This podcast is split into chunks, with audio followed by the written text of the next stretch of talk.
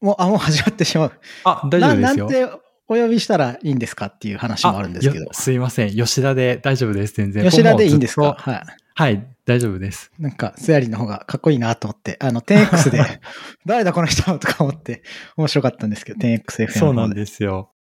まあ、やっていきますか。新しく、ポッドキャストを始めまして、はい、名前は適当に、界隈 .chat っていうので、まあ僕がいろんな人と喋りたいからっていうので、そんなに限定しない名前にしようかなっていうので、ふんわりした名前にしてます。まあなんとなく喋りたいなと思った人たちと喋っていくポッドキャスト、あのデータサイエンスの話題に関係なくやろうかなと思うので、第1回目はサラミさんに来ていただきました。お呼びいただき、ありがとうございます。いえいえ、サラミさんともお久しぶりに話すので、なんか軽くお互いの近況とかを話すと、僕の最近の近況としては、えっと、前のいたブレインパッドの会社から 10X のネットスーパーのスタートアップに転職して、ちょうどこの収録時点の今日で3ヶ月経って、まあ、だいぶヒーヒー言いながらやってたんですけど、まあなんとかやっていけそうかなっていう ちょうど3ヶ月目ですね。うん。あと何があったかな？なんか年末の方でもうちょっと戻ると、まあでも一緒ぐらいのタイミングか。なんか転職と引っ越しをだいたい一緒ぐらいのタイミングのタイミングでして、あの、神奈川県の真ん中の方から、もっと海の方の、今藤沢市に引っ越してきて、で、湘南のエリアなんで、毎週、最近はサーフボード買って海に行ったりしてますね。えー、すごい。そうなんです。楽しそう。うん。っていうニューライフ、完全にもう住む場所も変わって、仕事も変わってっていうニューライフをやってるっていう感じで、すね。確かに。ガラッと。うん、なんか僕は、いや、僕いきなりもう喋っちゃっていいかわかんないですけど、あの、初めての転職みたいな話もあったじゃないですか。で、結構いろいろと考えた上でと思うんですけど、うん、そういう意味では、なんかその、やっぱり最初の転職が一番こう、大きいっていうか、思いに残ることが多いかなとか思って、僕はもう4回5回みたいなのやってますけど、それはやっぱどうなんですかね。特にそのブレインパッドにいたんで、こう、なんですかね、複眼的な思考ができるっていうか、点から線みたいな、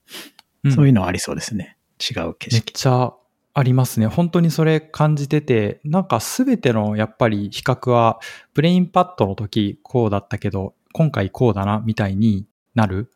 ので、僕、やっぱ転職してすごい良かったなって思ってて、ブレインパッドも好きですけど、今も好きですけど、なんて言うんだろうな。なんか日本人は海外旅行に行くべし、海外に一回住んでみるべし、べしみたいな感じで、外に出て、その価値観を相対化して、まあ元いた場所が良かったかとか、今いる場所がいいのかとか、こうど、どういいのかとかが説明できるようになったり感じられたりするから、やっぱりなんか転職まあ別に何回もする、なんかしたらしただけいいんじゃないかなっていうぐらい の気分ですね。そうですね。どうなんですかね。まあ、もちろん毎回がご縁だったりしますもんね。なんか、確かに。去年なんか僕も転職するときに吉田さんと喋ってて、まだ転職してなくて、なんかしなきゃなと思うんですよ的なことを言ってて。で、僕は逆にも4社、5社みたいなやってて、僕は逆に、いや、僕やったらもっとこう、一つのところにじっくりいることの方がすごいなと思うけど、全く逆のこと言ってて、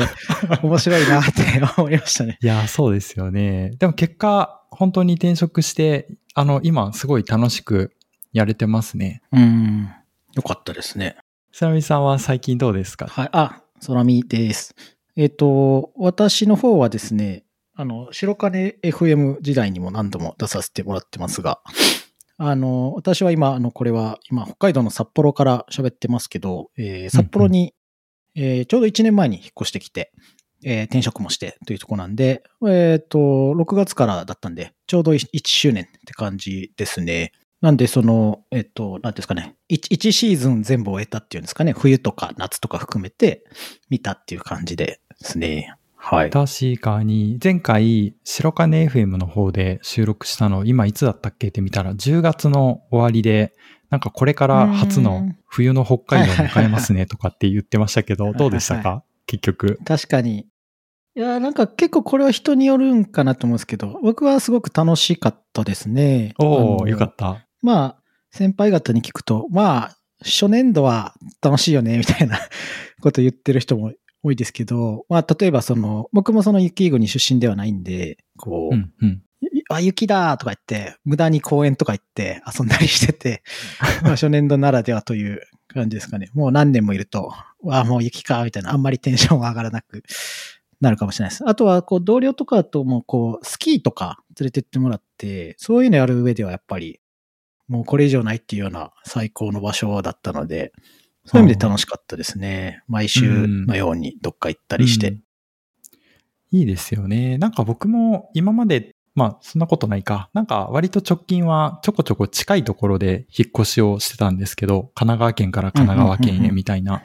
なんかこの、はいはいまあ別に小、えっと、藤沢市って神奈川県でまた別に一緒の県ではあるんですけど、やっぱりこのエリア独特の雰囲気というか、ここだけすごい、なんていうんですかね、兵庫県の神戸市、神奈川県の横浜みたいな感じで、湘南エリアっていう独特の雰囲気があってうん、ちょっとやっぱり街の生活スタイルとか人たちの雰囲気も違ってるような印象があって、特に海の方に行くと。うん。だから結構ガラッとなんか雰囲気変わったなと思って楽しさを感じてますね。北海道とかもっと飛び越えちゃうと、そう、言わんやもっとこう違いが面白いんじゃないかなって思いますけど。やはり、その気候が違うとかっていうのとか歴史的なことから違うなと思うところはありますよね。まあ、それがどこまでこう道民性に現れてるかっていうと、まあ、同じ言語を喋ってるわけだし、同じ、まあ、法律の下というか、国なので、っていうのはあるんですけど、まあまあ、やっぱりちょっと違う部分は、えっと、なんですかね。本州、まあ内地って言ったりしますけど、よりはある気もしますね。なんか、まあ、よく言われるのは、こう、もうちょっとこう、アメリカンとまでは言わないですけど、その伝統がね。例えば、何やったかな、あの、結婚式とかで、あの、ご祝儀とかがなくて、全部会費制になってて、お金が決まってるみたいな。で、領収書出してくれるみたいな。聞いたことあるな、それ。そういうのとかははいはいあるかもしんないですね。北海道ルール。北海道、まあ合理性というか、まあそういうウェットじゃないっていう感じですかね。良くも悪くも。で、僕は結構そういう、あの、地元があるわけじゃないので、そういう意味では、あの、よそ者としては、ちょっとはやりやすいかなと思います。まあ、ただ、なんでしょうね、その、なんか全然違うっていうわけではないとは僕は思いますね。というのは、その、僕はその、例えば、日本じゃないところでも住んでたりするので、まあ、それはまあ、それに比べれば、まあ、日本ではあり得るよな、みたいな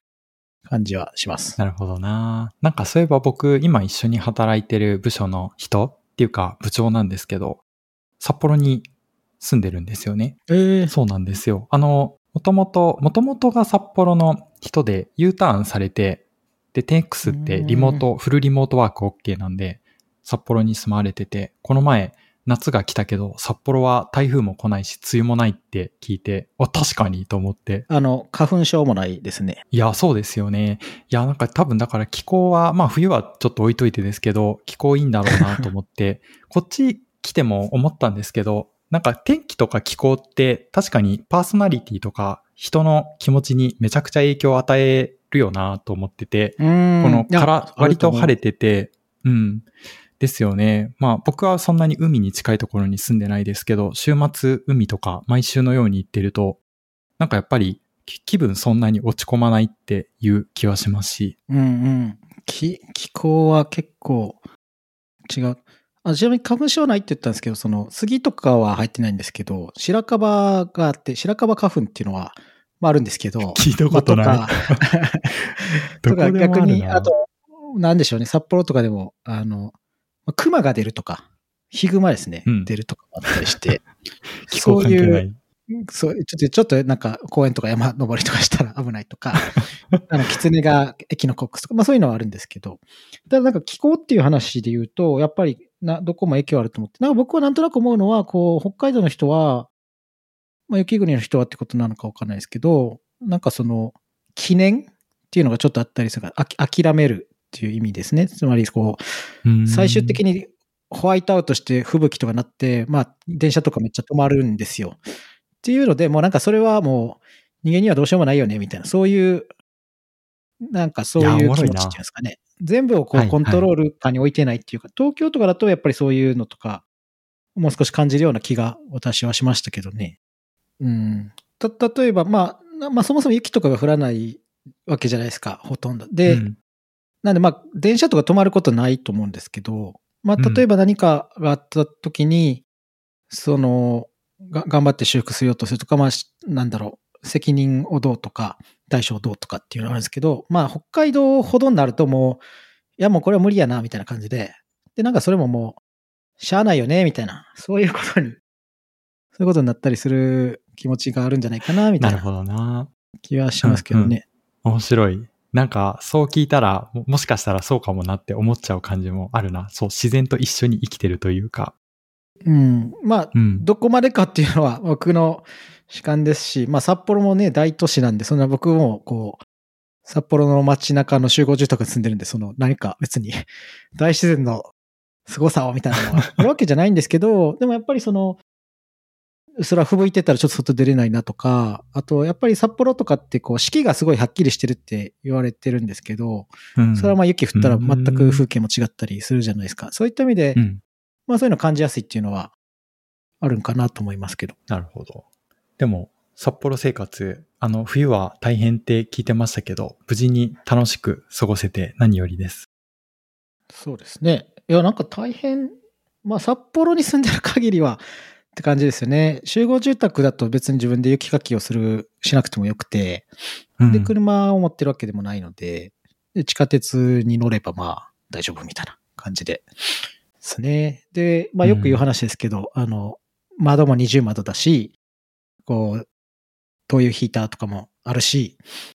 で、なんですかね。よく言うのは、その東京の家の方が寒いよね、みたいな。まあみんなよく言う話ですよね。断熱性とかっていう意味で。はいはいはい。日本の住宅の。なんか、そういえば、あれでしたね。年度末の方に、春の始まりぐらいの時に、北海道に僕もサウナに行って、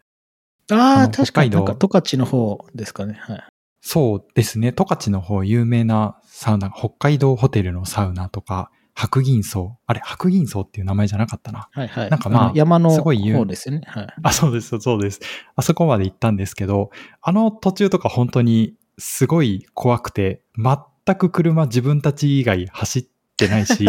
いや、そ、はいはいそもそもなんかこっちで合ってんのかみたいな感じで、そして山の上どんどん登っていくんですけど、もう完全にあの路肩というか道全部雪で埋まってるから、なんかここ本当に進んでいいとこなのかなみたいな心配があるぐらいには、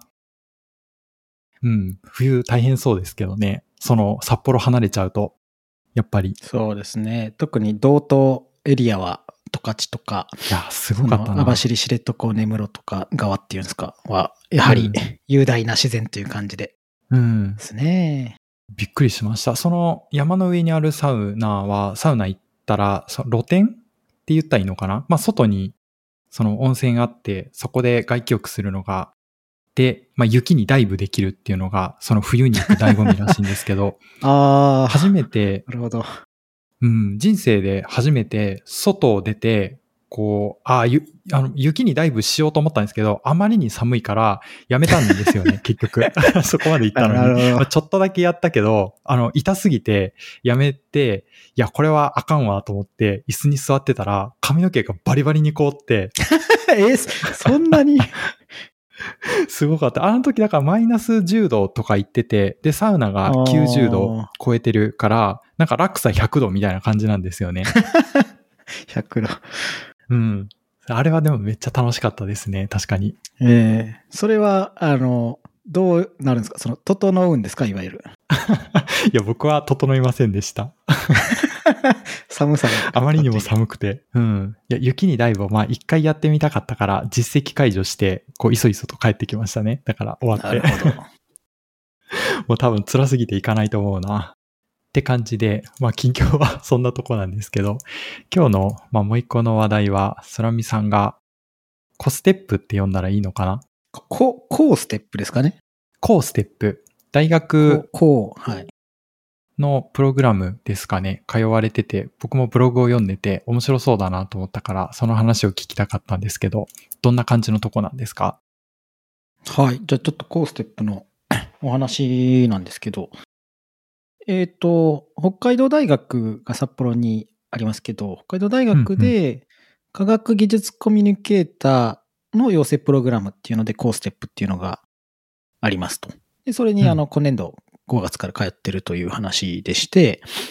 で、まあ、何なのかって言われると、こう、科学技術コミュニケーション、科学技術コミュニケーターっていうのがあって、まあ、それがそんなに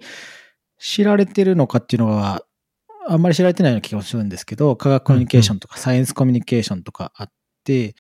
まあ、まあ、すごい広い概念で、まあ、そもそも科学技術コミュニケーションって何なんだろうみたいな話を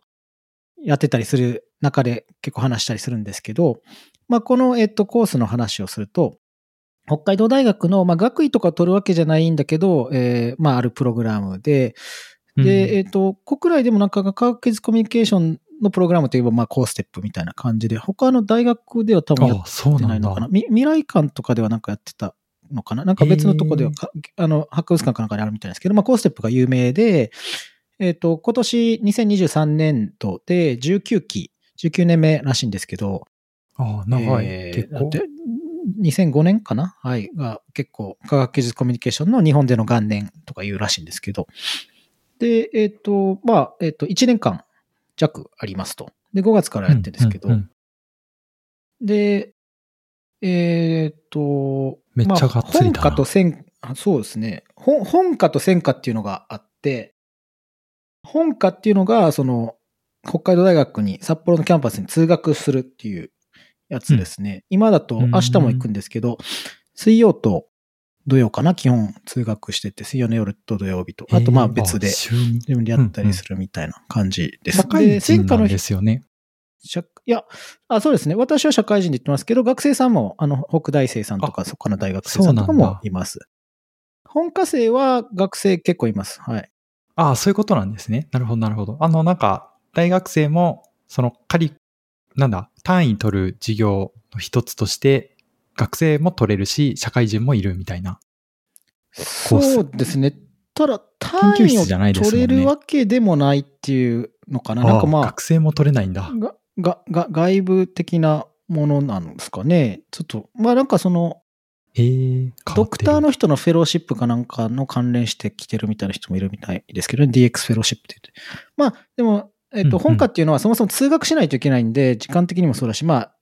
場所的にもまあ、札幌とか札幌近郊にいないとちょっと難しいわけですよね。週2で行くし。うんうんうん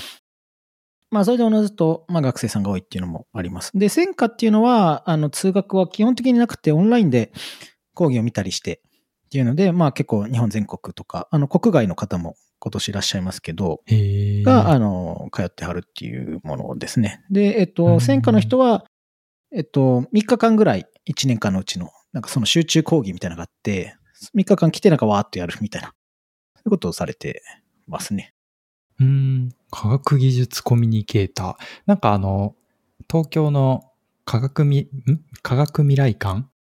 でしたっけ、なんか、あ、あそことかにそういう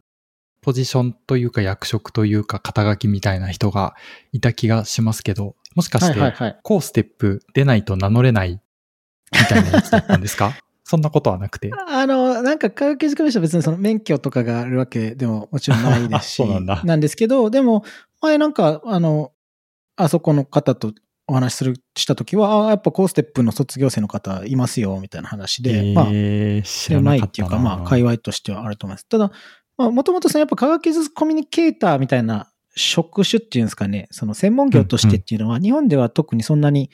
多いわけではないと思うので、ですよね。まあ、その未来館とか、あと、例えば iPS 細胞研究所とか、兄弟のとかには専業でいらっしゃったりするみたいですけど、へーまあ、そういう職業としてのコミュニケーターもあるし、まあ、コーステップは結構職能としてのコミュニケーターみたいなのを強調してたりして、つまりその研究者の方がアウトリーチとかするときに、どうやってこう、まあ、話すといいだろうかとか、まあそういう理論とか技術の実践みたいなので来られてたりっていう、そういう意味ではなんか本当にいろんな人が来てて、それが僕はすごい面白いなと思います。あの。普段会わないような界隈の方々。で、それがその何かしらやっぱりその、わざわざ学位でもなくこう来てるので、なんかみんなこう、問題意識っていうか、なんかなんか思ってることがあるわけですよね。で、それがまたその、話して面白いかなっていう感じです。へー雰囲気的には多分理系の人だけじゃなくて、なんか文系っぽい人もいると思うんですけど、なんかそうは言っても、バックグラウンドは例えば、こう物書きをしたりとか、記者の人みたいな、そういう感じの人が多かったりするんですか？そうですね。まあ、結構毎年違うメンツっていうか、まあ毎回違うとは思うんですけど、で、そうですね。まあいろんな、まあ研究者っていう人、まあ学生さんの研究者もいるし、うんうんまあ、普通のその大学の研究者とか企業の研究者っていう方もいるし、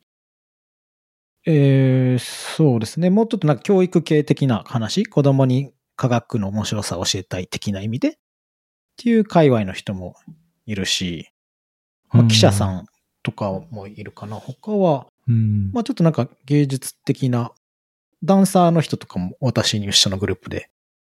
いたりしますね。へえまあでも、空見さんもなかなかあアウトサイターとして来られてますよね、多分。そうですね。なんか、情報系で、っていうんですかね。まあ、ウェブとかで、まあ、勉強会とかいろいろあると思うんですけど、とはあんまりこう、接点が実はそんなないかなって、そういう系の人もうん私以外になさそんなにいないんで、なさそ何人かはいますけど、まあ、マイノリティっていうかだからその、うなんていうんですかね。こう、例えばプラットフォーム的にもちょっとその、何でしょうね。まあ例えば Discord 使ったりとかもするんですけど、まあ、Facebook グループを使ったりとかう。もするしとか、あとなんか、うんうん掲示板みたいな、BBS みたいなのがあって、そこで提出してください。ややりとりとか、ムードルってやつですね。あの、とか、うんそういう感じだったりするので、ムードル懐かかしい私とか、まあ、吉田さんみたいなのが、こう、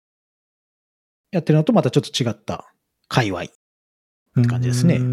ーん。どんなことを実際学ぶんですか？そうですね。なんかいろいろ、いろいろありますね。ねえっと、まず前提として、あの、わ私は本科で、まあ、通学してるんですけど、えっと、本科の場合は、えっと、演習と、えー講義と実習っていうのがあるんです。で、演習っていうのは、なんか、今週とかだとライティング演習とか、その前だとインタビュー演習とか、ディベート、ファシリテーションとか、著作権とか、サイエンスイラストレーションとか。あって、そこは、まあちょっとワークっていうか、その、インタビューしてみましょうとか、こういうふうにインタビューするといいですよ、みたいなのをやったりするっていう感じのやつですね。で、えっ、と、講義っていうのは、まあこれはですね、なんか、年間30回弱、こう、毎週、その土曜日にいろんな人が、学内外から来てですね、あの、え講義をしてくれると面白でそれそう。がこう、もま、毎回、その、ま、毎週誰か来るんですよ。で、その、もうずっとやってますけど、その被らないというか、毎年だから違うメンツなんですよね。まあ、学外の方は。なんで、あの、今年だと、えっ、と、開校の時の講義は、あの、須田桃子さんっていう科学ジャーナリストの方で、今、ニュースピックスの副編集長をやられてる方で、もともとあの、毎日新聞の科学担当の記者の方だったんですけど、あの、スタップ細胞の結構取材をされてた方なんです、実際に現場で。で、それで研究不正の話とか、実際にそのスタップ細胞の時どういうことがあったかっていうのが、その当事者の目でこう喋ってたりとか、そういうのがあったり、だと去年の開講式は、また全然違う、土井善晴さん、あの料理研究家の方、一十一歳の方ですね料理研究家 喋ったりとか、えーまあいろんな人が、今の我々がやってる5月のモジュールえーだと、まあ、ろ6モジュールでちょっとテーマがなんとなくあるんですけど、モジュール1みたいに今やってるのは結構言論みたいなのが多いので、あの、科学哲学の話が先週ありましたし、その前はなんか LC とか RRI、LC っていうのはあの、エシックス、リーガル、えーん？ソーシャルイシューみたいなんで、まあ、科学技術にまつわって、その科学技術の技術だけじゃない、その、まあ、取り巻く話って、まあ、さっきの AI でも何でもあると思うんですけど、まあ、遺伝子の話であったりとか、うん。あの、そういうのあるじゃないですか。まあ、例としてスクーターとかも最近法規制がどうとかあったりしますよね。まあそういう話とか、まあしたりっていうのが講義があります。で、実習っていうのがまたちょっと違ってて、本科の場合はまあ、今3班あって、本科でまあ20何人いるんですけど、今。うん。3班に分かれて、で、えっと、班ごとになんか実践をするみたいな感じで、えーなんで班ごとに先生、まあスタッフがついてて、結構やることは全然違うと。一つはなんか対話の場みたいな感じで、サイエンスイベントを企画して、あの、開催しましょうみたいな、やったりしてます。サイエンスカフェとかですね。うんで、もう一つは、えっと、今年だと、毎年違うんですけど、今年だとグラフィックデザインで、えー、そういうイベントのポスターを作ったりとか、あと、まあ、デザインに関わらずなんかワークショップをやったりして、えっ、と、まあ、主にその先生の専門としての、を通じて、あの、最近だと、都市ギツネ、アーバンフォックスってあの、札幌とかだとこう、公園とかにキツネがこう、いるんですよ。野良犬みたいな感じで。で、これがこう、エキノコックスを毎回するんですけど、なんかそれをこう、地域住民とどうしていくべきなのかを地域住民と話したりみたいなそういうことをやったりっていうのチームで、で、私がいるのはソーシャルデザインっていうグループなんですけど、こっちはなんか結構フリーダムっていうか、アートと社会と科学みたいな感じで、まあなんか好きにやってくださいっていうか、そのなんかいろいろやれますよみたいな感じ。で、過去の例だと、なんか、えっ、ー、と、ラジオ番組を作ったっていう年もありましたし、ラジオ番組を作って、なんかキャッシュレスが出てきた年で、あの、お金、現金を持たずにどこまで行けるかとか言って、定山渓っていうその、札幌の離れたところにあるあの温泉の山奥があるんですけど、そこまで現金を待たずに行けるかっていう番組を作ったとか、あとなんかオリジナルのカクテルを作ってイベントを開催するとか、うん、あと作品作ったりとか、まあいろいろやってるみたいですね。それが実習っていう話で、その実習は結構その、自分たちでなんかやってください、やってくださいっていうか、その開催したりとか作ったりとかするっていう感じのものです。なんで、実習はもうちょっとこう、私の班だと今5人いるんですけど、その、えー、まあよ、より密にやったりとか、あの、自分たちでやるっていうところで結構忙しくなったりするんですけど、それがまあ本科の特徴だったりします。で、専科の人たちは基本的に講義を受けてっていう感じと、まあ、集中的な3日間でなんかサイエンスイベントやるとかそういうのがあるという感じですね。なんで、まあ内実としてはそういう感じで、まあ我々もまだちょっと始まって1ヶ月ぐらいなんで、あの、まだまだよくわかってないところもあるんですけど、そういう感じです。あと、例えばその先輩、昨年度の人たちともちょっと、あの、選手とか一緒になる機会があったんですけど、先週はその、えー、先週というか先々週ですかね、あの、北大祭って北大の学園祭があったんですけど、そこであの、昨年度のコーステップの卒業生の方々が出展されてて、そういうのをお手伝いに行ったんですけど、それは、その人たちはライティング班っていう実習の班があって、その人たちは最終的に何をやったかっていうと、あの、カードゲームを作るっていうのをやって、作ったのがその加減比カードゲームっていうやつで、こうカ、カードがあっていろんなワードが書かれてて、なんか IPS とか DX とか、深層学習とか書かれてて、で、こう組み合わせて加減比っていうか、まあ、研究のタイトルを作って、これでお互いにこう、プレゼンをして、加減比獲得を目指すっていうゲームで、いや、これめっちゃ面白いんですけど、そういうのをやったりとか、か結構毎回全然先生とかメンバーによって全然違うっていう感じですね。はい。そんな感じです。へえ、またそんなことを空見さんは、それもう別に会社のなんとかとか仕事のなんとか関係なく、空見さんの趣味として通ってますよね。そうですね。あのあまり僕も仕事で今研究とかしてるわけでもないんで、直接関係ないじゃないかもしれないですけど、まあ、でも広くあまねくコミュニケーション、科学技術コミュニケーションっていうのは、まあ、あるとは思うので、っていうのもあるし、あと、まあそもそもなんとなくコーステップってのは知ってて、でもなんか、せっかく来たら本か興味あるなっていうところで、たまたまやっぱり札幌に来て行けるっていう機会が、誰しもあるわけじゃないので、あの、それならちょっと行ってみようかっていうのもありますね。とか、まあやっぱり知ってる人たちが、はい、行ってたのを見たっていうのもちょっとありますね。例えばあの、湯村さんっていう、あの、UI とかの研究、HCI とかの研究されてる。あ、知ってます？はいはい。あの、湯村さんとかも、えっと、2年前とかかな、行ってて、あ、行ってるんや、とか、思ったりしたことがあったりとか、あと、あの、丸山隆一さん、あの、はい、わかります。なんか、科学とかいろいろこう、ブログで書いてる方です。僕もあの人好きで読むんですけど、あの人も昔行ってはったらしくて、とかとか。まあ、そうですね。まあ、二人はちょっと戦火でしたけどね。でも、まあ、うん、あの、そういうのも見て、まあ、興味ある人には行くっていうのがあるんじゃないですかね。なかなか仕事で直接っていうのはじゃないかもしれないですけど、うん、やっぱり何かしらそういうの興味ある人でちょっとやってみたいっていうんであれば、そういうのを引きつける場にはなってるかなと思います。なんで、まあ来る人も結構ごったにっていうか、もう研究者で、例えば、あの、原子力の研究してて、これはどうしようみたいな話もいれば、本当に小学生に図書室で科学を教えたいんですみたいな人もいれば、とか、なんかまあいろんな人たちがいますね。あと、あの、うん前、白金 FM に出させてもらった時も一緒に出た、私が今働いてる会社の古川さんうんも、えー古川康人さんっていう、その、えー位置情報とかの見えるねっていう会社ですけど、に、の作った一人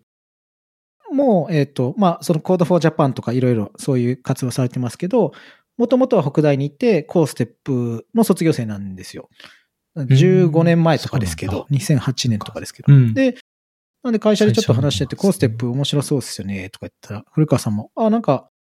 あの、行くといいと思うよ、みたいな。君は結構向いてると思うよ、みたいな言われて、あ、じゃあちょっと行ってみようかな、うんみたいな。そんな感じもあって。えーまあ仕事に直接関係してるわけじゃないんですけど、まあそういう感じで、まあなんとなく行ってみてるっていう感じですね。うん。確かに空見さん向いてそう。なんか、はじめサイエンスコミュニケーター聞いたときって、なんか当時の iPS 細胞みたいなよくわかんないものを市民にわかりやすく伝えてくれる人とか、最近だったら AI とか LLM みたいなやつをこう YouTube でわかりやすく楽しく教えてくれる人みたいな、そんなイメージがありましたけど、あれなんですね。そこが対象としてるサイエンスって別にそういう最先端技術じゃなくて、もっとなんか広くみたいな感じなんですね。さっきのその講演とか実習のテーマみたいなのを聞いてると。まあ、えっと、まあ、す、すべてを含むという、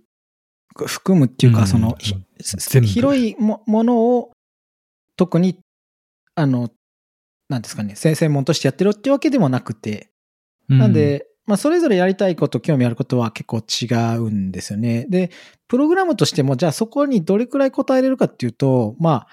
難しいですよね。それそれぞれに合わせたプログラムってわけでもないので、で、まあ、なかなかそのインタビュー演習を受けて、まあ、インタビューを実際にするような機会がある人もいるかもしれないし、しない人もいるかもしれないし、まあ、そもそも、まあ、なんでしょうね、90分かける2回の演習を受けただけでそのインタビューの達人になるって話でもないので、まあ、うん結構きっかけとしての場だったりするのかなと思います。あとはやっぱりその、さっきも言いましたけど、そのいろんな人と会えるっていう意味で、面白い場だったりするのかなとは思いますね。なので、すごいその、い、い、あ、行ってその、なんかこれを1年受けたら私はもう科学技術コミュニケーターです、みたいな感じでもないっていうか、そんなに何を学べるかっていうと、まあいろんな講義見たりとか、あの、演習っていうのはありますけど、そういう感じでもないし、そもそもなんか科学技術コミュニケーターっていうのがその、多様すぎるっていうか、なんか科学者って言ってるようなものなんで、なんかそういう意味では、まあまあ一つのきっかけとしてのプログラムって感じな気がします。ああ。もう全然知らない。空見さんがこのコーステップのブログをかなりのボリュームというか情報量リッチなブログを書かれてて、僕はそれ読んでるだけなんですけど、そこからまあ勝手な妄想として察せられるのは、確かに空見さんも含めてかもですけど、集まってそこに通われてる方々って卒業してサイエンスコミュニケーターの仕事をやるんですとか、なりたいんですとかっていうよりは、なんか教養の一つとして学びに来てますみたいな、すごいハイソーな雰囲気を感じてますけど、どんな、なんかどうなんですかね？それ、どどういうモチベーションで皆さん来られてるんですかね？多分本当にその職業になりたいって言って来てる人もまあいるかもしれないですけど、なんか大部分はそうじゃないんだろうなっていう雰囲気を感じてるんですけど。うーん、そうですね。どう、うん。まあ人によってすごいな。教養人たちみたい。でもその、専業としてっていう人じゃないような方向性の方が多いっていうか、まあもちろんそもそも科学技術コミュニケーターでじゃあ就職しますって言ってもそれだけのまあ確かに。場所がね、あるわけじゃないですしね。でもなんかやっぱり自分、例えば学生さんと自分で研究してて、やっぱりこれをこう、広く社会と共有する上で、なんかこういうことが必要なんじゃないかなって思ったっていう人がいたりとか、まあ将来的にそっちの道に、研究者直球というよりはそっちの道に進みたいな、みたいな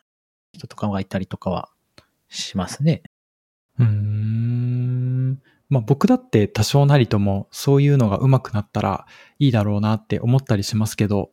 実際に通うまでっていうのは、空見さんは何がモチベーションだったんですか？いや、なんかこう、古川さんにこう、やってみなはれみたいなことをいう感じで、あじゃあやってみようかな、みたいな。そういう、まあ、すげえな。結構まあ、たまたまの機会っていうのもあるじゃないですか。なかなか札幌にね、たまたま住んでて、身近に受けた人もいて、みたいなうんので、まあまあ今言っとくのがいいよね。このせっかくの機会だから、みたいな。っっていうのがあるしますね。うんうんあとやっぱりいろんな人に会ってみたいっていうのは個人的にな興味としてあるし、その札幌で自分の会社とか界隈の人には会いますけど、そうじゃない界隈の人、まあ大学の人であったり、違う研究分野の人であったりとか、そういう人とちょっと会ってみたいなっていうのも大きいですね。ソーシャル的な観点で行うんってみようみたいな。うん。と言いつつでもそんな気軽に参加できないんですよね、多分。なんか手挙げてお金払ったら全員来れるじゃなくて、し試験的なものがきっとあるんですよね。えーっと、そうですね。えっと、一応定員が、本科で二十数名で、専科でも50人ぐらいかな、毎年。というのは、その、ステップの数オンラインだからかあのスタッフの数が決まってるので、その、うんだ、だ誰も彼もっていうか、そのキャ、キャパがちょっとあるっていう意味ですね。まあそうですよね。一応、あ、あちなみに、あの、お金的には、本科で1年で4万8000円とかなんで、いや専科で2万円安か 月じゃなくて年でですね。なんかそういう感じなので、お金はいいんですけど、本、えっと、まず、本科専科で、えっと、課題文みたいなのがあって、なんてかな、えっと、な、なんで、こうステップに入りたいんですか？みたいな。などある卒業して何したいですか？みたいなのを書くのと、あとなんか課題文でなんか、ど、科学技術コミュニケーションの課題を挙げて、なんか、それについて論じなさいみたいな。まあ、小論文。まあ、500文字とか800文字程度なんで、そんな長いもんじゃないんですけど。があって、で、本科の場合は一応その後に、そそれを経て、えっと、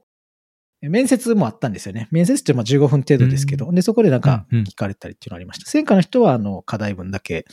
らしいですけど。で、特に専科の場合は、あの、倍率とかは明かされてないですけど、まあ、スタッフの方が、先生が言ってたのは、まあ、誰でも入れるわけではないです。感じで言ってました。うん。なので、まあ、日本中から応募があるっていうのはあるので、まあ、ある程度そのうんオンライ、ンもあったら。はい、志望理由とか課題文が、まあ、求められたことをちゃんと書けてるかとか、あとなんか、当事者的な感じがあるかみたいな、自分ごとで何かそういうのがあるのかみたいなのを見てるみたいなことは言ってましたね。いやー、一周して難しそうだな。全然なんかそんなに、その大学の試験でも何でもない、まあ、来たい人が来たらいいよみたいなもんで課される、なんで来たいんですかっていう 小論文。空見さんはもちろん情報技術の人としてチャット GPT で書いちゃったんですよね。あ、そうですね。なんか、チャット GPT が、まあ、ちょうど流行ってるんで、まあ、自分も少しはそういう分野にいたので、なんか、まあ、話題としては分かりやすいし、あの、し結構その3月のあの、言語処理学会の年次大会っていうのうんでもそういう話題が出てたので、あの、それについてちょっと書いたという感じですね。なんかこう、へーな、なんやったかな？えっと、ちょっと今、見返してるんですけど、えっと、あ、そうそう。なんかその、うんうんこういこういった課題文っていうのも、そもそもチャット GPT で書かれてる可能性があって、それを判別できないし、いや、まさにまさに。まあ、実際にうん皆さんがその、まあ、なんていうんですかね、スタッフの方が先行してる時に多分読んでても、おそらくまあ、いくつかはそういう例っていうのはあったと思うんです。で、まあ、そうんそういう、こう、なんか、皆さんの当事者感というか、まあそういうのありますよねっていう、それはすごい面白いと思ったので、書きましたね。はい。うーん。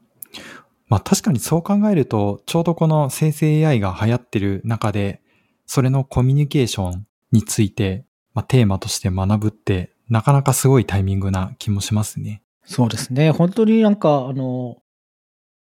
NLP の話をすると、なんか、潮目がかなり変わってきてますよね。まあ、やっぱりチャット GPT っていうのが一つ象徴的に大きいっていうか、ね、あの、一般の人でも知ってるっていう話じゃないですか。新聞とかニュースとかテレビとかでも 出てて、あの、なんかその3月の年次言語処理学会でも言ってましたけど、えっと、ユーザー数が何ですか ?11 月に出て、ユーザー数が2ヶ月で1億人を超えて、はいはいインス。タグラムで2年半、TikTok で9ヶ月かかったんだけど、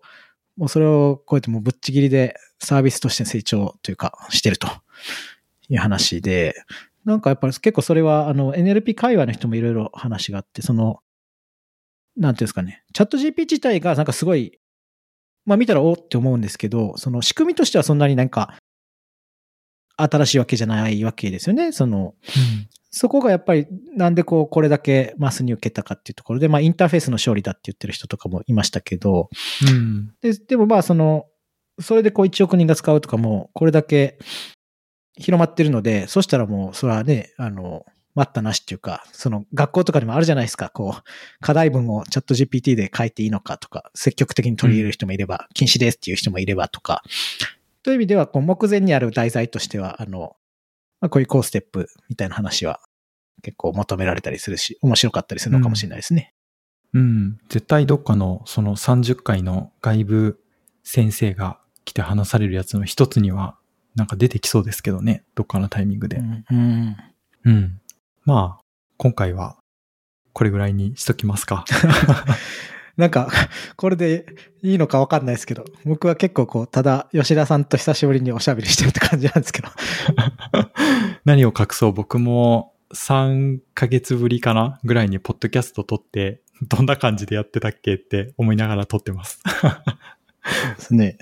うんまあ、この番組は、もう特にあの会社の人たちとやってるとかいうやつじゃなくて、完全に僕の趣味のポッドキャスト番組なんで、まあ、ゆるゆるやろうかなっていう感じで、サラミさんはぜひレギュラーパーソナリティとしてレギュラー定期的に出てください。あの、読んでいただければ。そうですね。でもこれからこう続いていったら、どんな感じになるかっていうのは楽しみですね。その白金は結構まあ、フレームがあったりするわけじゃないですか。プリンパッドのものとか、まあうんデータサイエンスとか AI みたいな。こっちはこう、本当に吉田さんのやりたいこと次第みたいな 感じですよね。うん。そうですね。なんか僕はまあデータサイエンス、その仕事とか置いといても趣味の一つとしても好きなんですけど、でも最近だとなんか別に他の好きな趣味について、キャンプとか山登りとか、うんうんその知り合いで面白い人がいるんですよね。そういう人たちと普通にキャンプの話をするみたいなのとかやりたいなって思ってますね。白金 FM だったらできなかったけど。うん。まあできないってことはないんですけど、テーマちょっと違いすぎるから。白金 FM はやっぱりその意識してたんですか？結構、この、こういう番組だみたいな。データサイエンスの話しなきゃみたいな。うーん。まあでも半々ですかね。なんか、やり始めた理由は、ポッドキャストを好きでやりたいなって思ったけど、まあ話してもそんなに、こう聞いてもらえるネタないなって思ったから、まあデータサイエンスだったら言っているだろうみたいなところで、無理やり仕事とくっつけたっていう感じがあったけど、で、まあそれ、普通にその会社の名前をもろにうんまあどうなんですかね。なんかアンオフィシャルと言いながら、まあ半分以上オフィシャル的な感じで、もはや後半は、こう会社のアカウントからも公開されたり、採用に使われたりもしてましたけど、まあそれが聞聞けば聞くほど、まあやっぱり多少ちゃんとしないといけないなっていうのはあったんで、そう、こ、ここで問題発言すると良くないなっていうのとかあったんで、まあそういうのがどうでも良くなったっていうのはいいことの一つですね。なるほど。いや、でもなんかやっぱすごいなと思いましたけどね、見てて、その、どういうことかっていうと、なんかコーステップ行っててとか言いますけど、コーステップなんて、なんか応募して4万8000円払って、言われた時間に大学行ってやってる、まあだけっていうか、まあ、まあ、あの、そういうところがあるんですけど、その、ポッドキャストはその、別にやらなくても流れていくと思うんですけど、やろうっつって、ドメイン取って、録音して、編集して、出して、みたいな。そういうのやってる方が、すごいなと僕は思いましたけどね。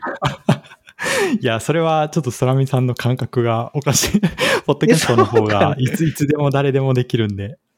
まあ、どう、まあ、そう、まあ、誰でもできるっていう意味では、その自分次第っていうところは、まあ確かにあるかも。うん、そうですね。ですけどねいや、僕はちょっと今から1年間、毎週水曜日と土曜日使ってやってください。基本的に途中ではやめられませんって言われる方が嫌だなって思うけど。まあ、そうですね、そうですね。確かに。まあ、心理どう感じるかっていうのは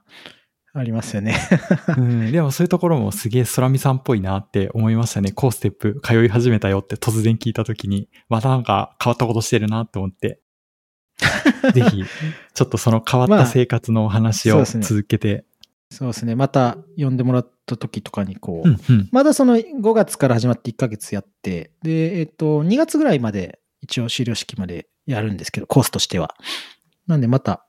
あの、まだ今そんなに忙しくないんで、また違うことが起こったりとかするのかなとは思います。そうですね。近況報告とコーステップと、僕はまたあの、見えるねの地図の会社の話も本業の ぜ聞いてみたいですね。うん。じゃあまた、ちょっと次回も多分お願いしますけど、よろしくお願いします。あありがとうございました。まあ、第1回目はこんなとこで終わりますか。